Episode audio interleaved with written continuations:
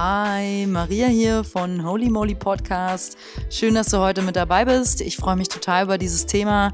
Drei Wege, dein Herz offen zu halten oder wie du es wieder öffnen kannst und teile dabei wieder mit dir auch viele persönliche, spannende Anekdoten. Bis gleich.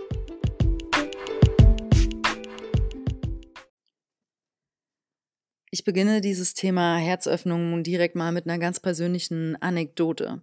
Ich wohne jetzt schon seit ähm, über vier, viereinhalb Jahren, mein Gott, die Zeit verfliegt, in einer WG in Berlin und mh, mm, Klammer auf, es ist sehr zu empfehlen, in einer WG zu wohnen, wenn du über dich selbst mehr lernen möchtest.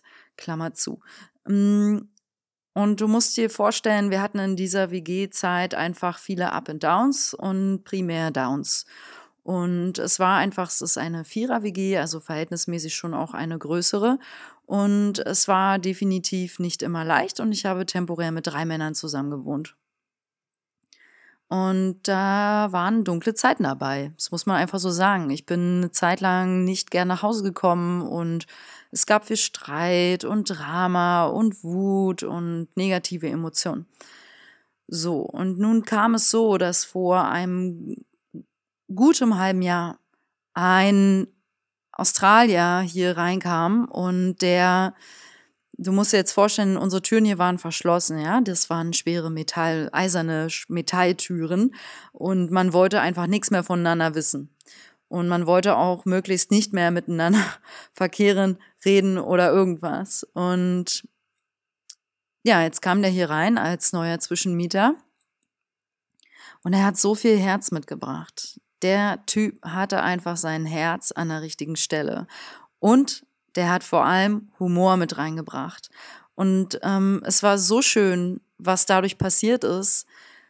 Der hat die Türen geöffnet, ja, metaphorisch, aber auch for real. Also die Türen hier sind alle wieder aufgegangen. Wir haben alle miteinander wieder viel mehr gelacht, Spaß gehabt und ähm, ich bin mit meinem Einmitbewohner jetzt einfach wieder befreundet. Und ich war mit ihm also eher fast verfeindet. Ist ein bisschen übertrieben, ja, aber so musst du dir das vorstellen. Und das hat mir so sehr gezeigt, dass es A sehr wichtig ist, wer in deinem nahen Umfeld ist und wie ihr zueinander steht.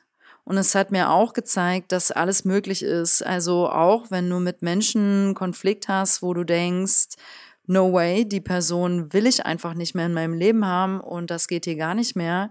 Auch sowas kann sich tatsächlich noch transformieren und ähm, du kannst, dein Herz kann sich auch für diesen Menschen noch öffnen, auch wenn du es eventuell jetzt gerade dir auf keinen Fall vorstellen kannst. Ja, also denk mal an, an ein oder zwei Personen spontan, die dir, wo dein Herz eigentlich direkt zugeht, wo du denkst, ja, pff, also dem wünsche ich nicht mal nicht mal Gutes momentan. Und äh, stell dir das mal vor, dass du vielleicht jemandem sogar Schlechtes wünschst.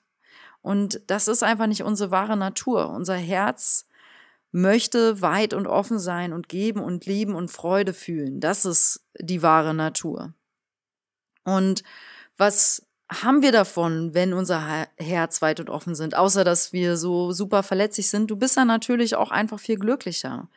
Und äh, du fühlst dich besser. Deine, dein ganzer Hormonhaushalt, dein ganzer Körper, deine Seele, dein Geist und vor allem die Seele, vor allem die Seele wird wieder gehört. Und du hörst so mit offenem Herzen auch wieder Botschaften deiner Seele. Die kannst du nicht wahrnehmen, wenn dein Herz zu ist. Die kannst du nicht wahrnehmen, wenn du die ganze Zeit in deinem Alltag eine Fresse ziehst, schlechte Laune hast oder depressiv bist. Und ähm, ich will damit nicht sagen, dass Depressionen und so weiter, ähm, es gibt diese Phasen im Leben, wo Schmerz gefühlt werden muss und so weiter. Darüber werde ich mal eine andere Folge machen.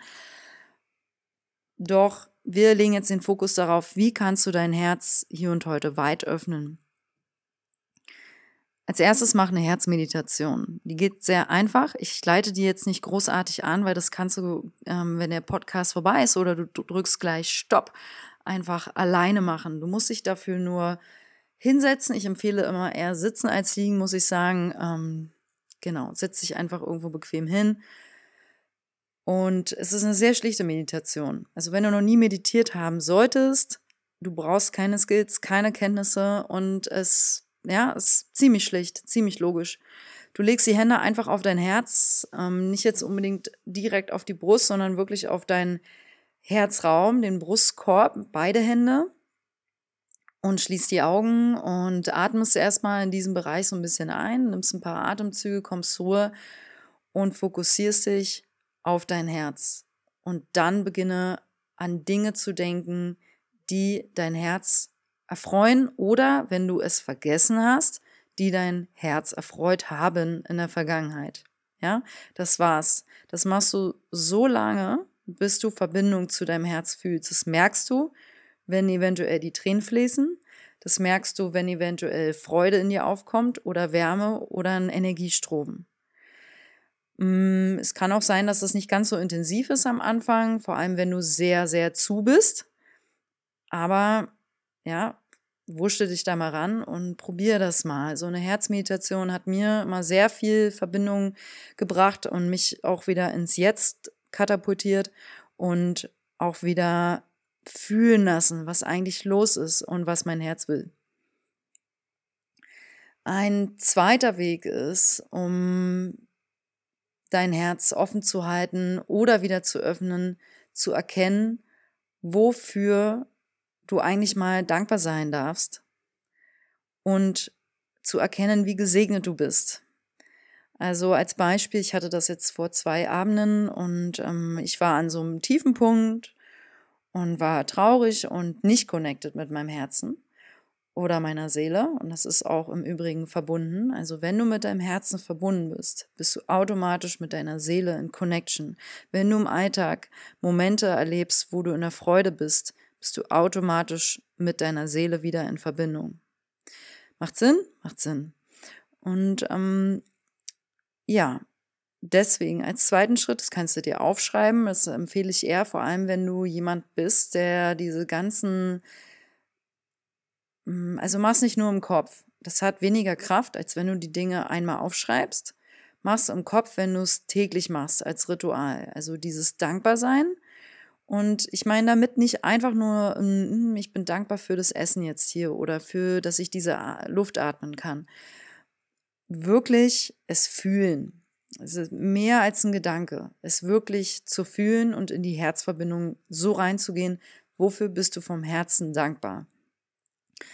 Ich zum Beispiel brauche nur an meine Eltern zu denken und an meinen Bruder. Und dann schon jetzt, wenn ich es ausspreche, spüre ich, geht bei mir vom Herzen aus ein Riesenfeld auf ein Riesenfeld der Liebe.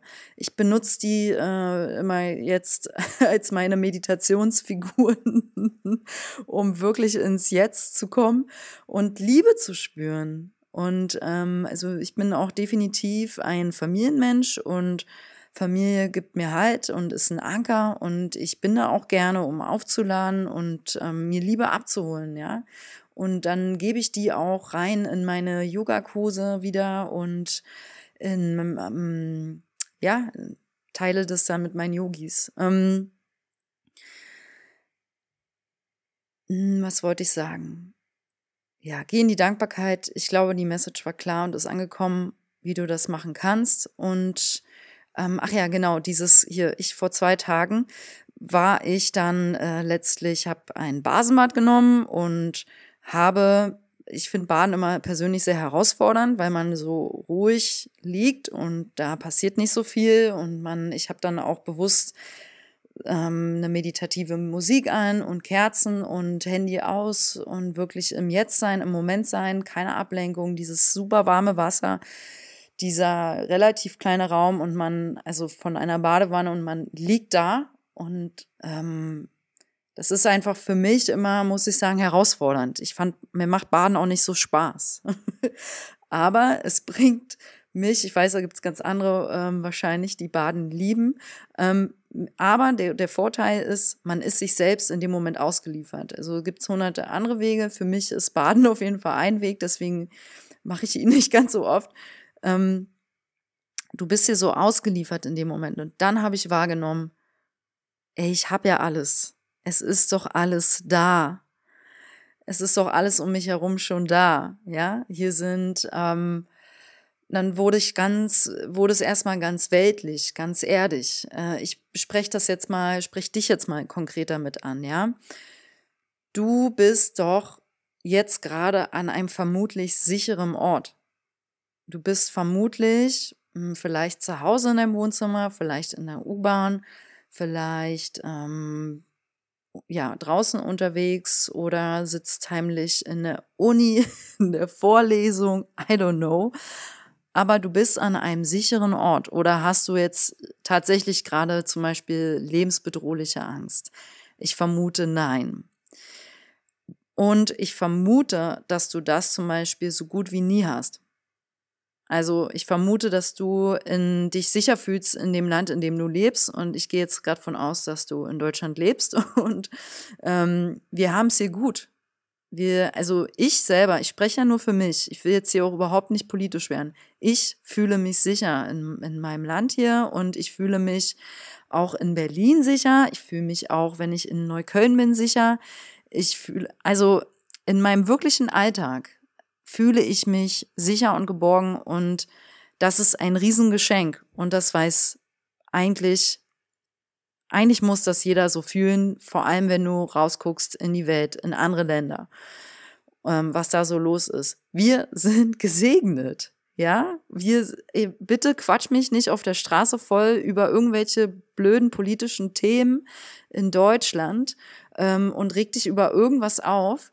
Äh, ich bin überhaupt ich mag auch keine Anti-Haltung so sehr. Also ich bin natürlich auch, ähm, ich bin einfach für die Liebe und ich bin einfach für das Weite und für Offenheit und ähm, diplomatisch zu sein und ähm, die, die Würde eines Menschen zu schätzen, eines jeden Menschen und ähm, den Menschen Sicherheit zu geben und den Menschen ein Ohr zu schenken und dann so allen Menschen. Ich habe jetzt nichts gegen allgemein ähm, ja, das wird jetzt, geht jetzt zu weit. Darüber mache ich auch mal einen Podcast. Aber du weißt, worauf ich hinaus will. Wir sind gesegnet, es geht uns hier gut. Und das ist eine ganz weltliche, erdig, erdige The ähm, Thematik gerade.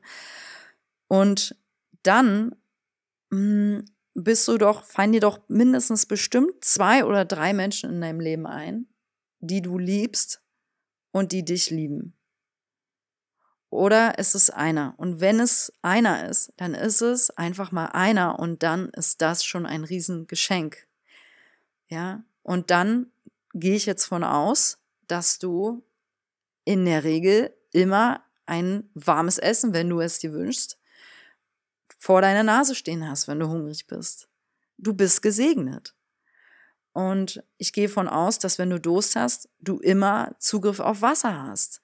Du bist gesegnet, du bist reich, du lebst in Fülle.